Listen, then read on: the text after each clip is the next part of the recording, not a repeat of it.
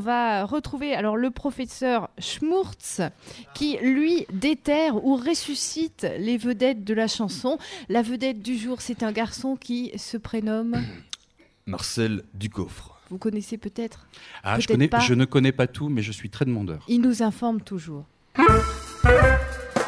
à la chronique del professeur Schmurtz.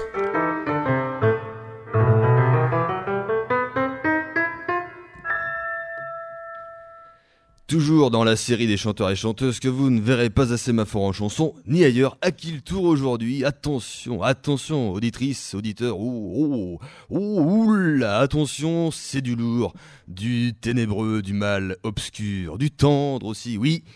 J'ai l'honneur de vous présenter, avec un peu d'imagination, Marcel Ducoffre. Ah, Marcel Ducoffre, ce brave gars à la corpulence robuste, taillé comme une armoire Louis XVI dans un buste en bronze, cet homme qui contribua, et c'est déjà pas si mal, à la renommée de sa famille en exportant aux quatre coins du monde la spécialité de son père, charcutier de son état à Vas-y près de là-bas et non loin de la tripe. Oui, cette spécialité qui, fit, qui fait des envieux et donne des envies, le saucisson à la myrtille et au gingembre.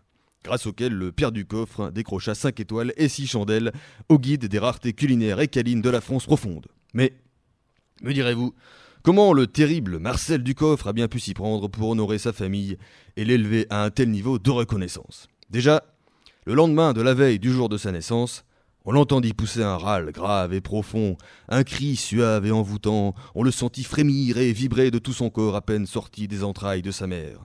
Avec un nom pareil, c'est inné, s'exclama la sage-femme qui avait repris du cran entre deux rondelles de saucisson. Le petit Marcel, était en pleine forme et nul doute un instant qu'un nom comme le sien, du coffre, ne pouvait que le prédestiner à ce qu'il deviendra plus tard. Non, non, ni vigile, ni vendeur de foire, non, non, ni banquier, hein, ni charcutier comme son père, mais chanteur d'opéra.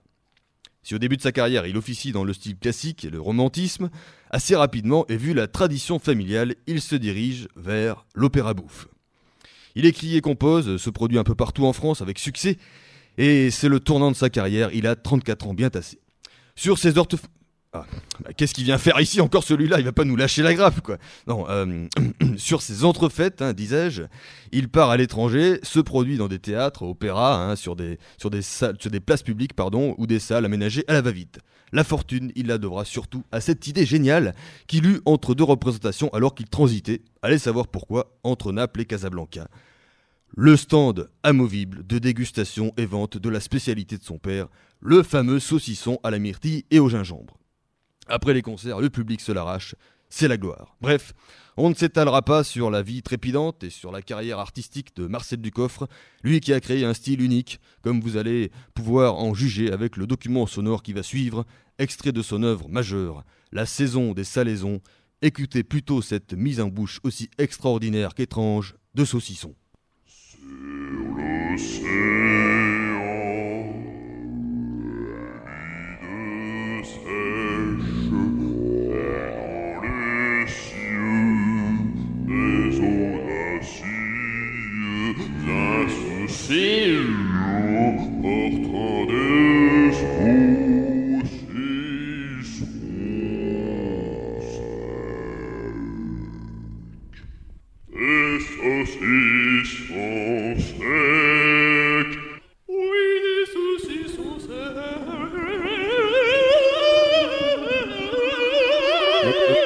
Oui, donc euh, comme vous, pouvez donc le constater, l'enregistrement n'est pas d'un plus belle, euh, très bonne qualité, mais bon, alors vu le style hein, de Marcel Ducoff, on comprend que qu'il n'ait pas jamais été programmé à sémaphore en chanson.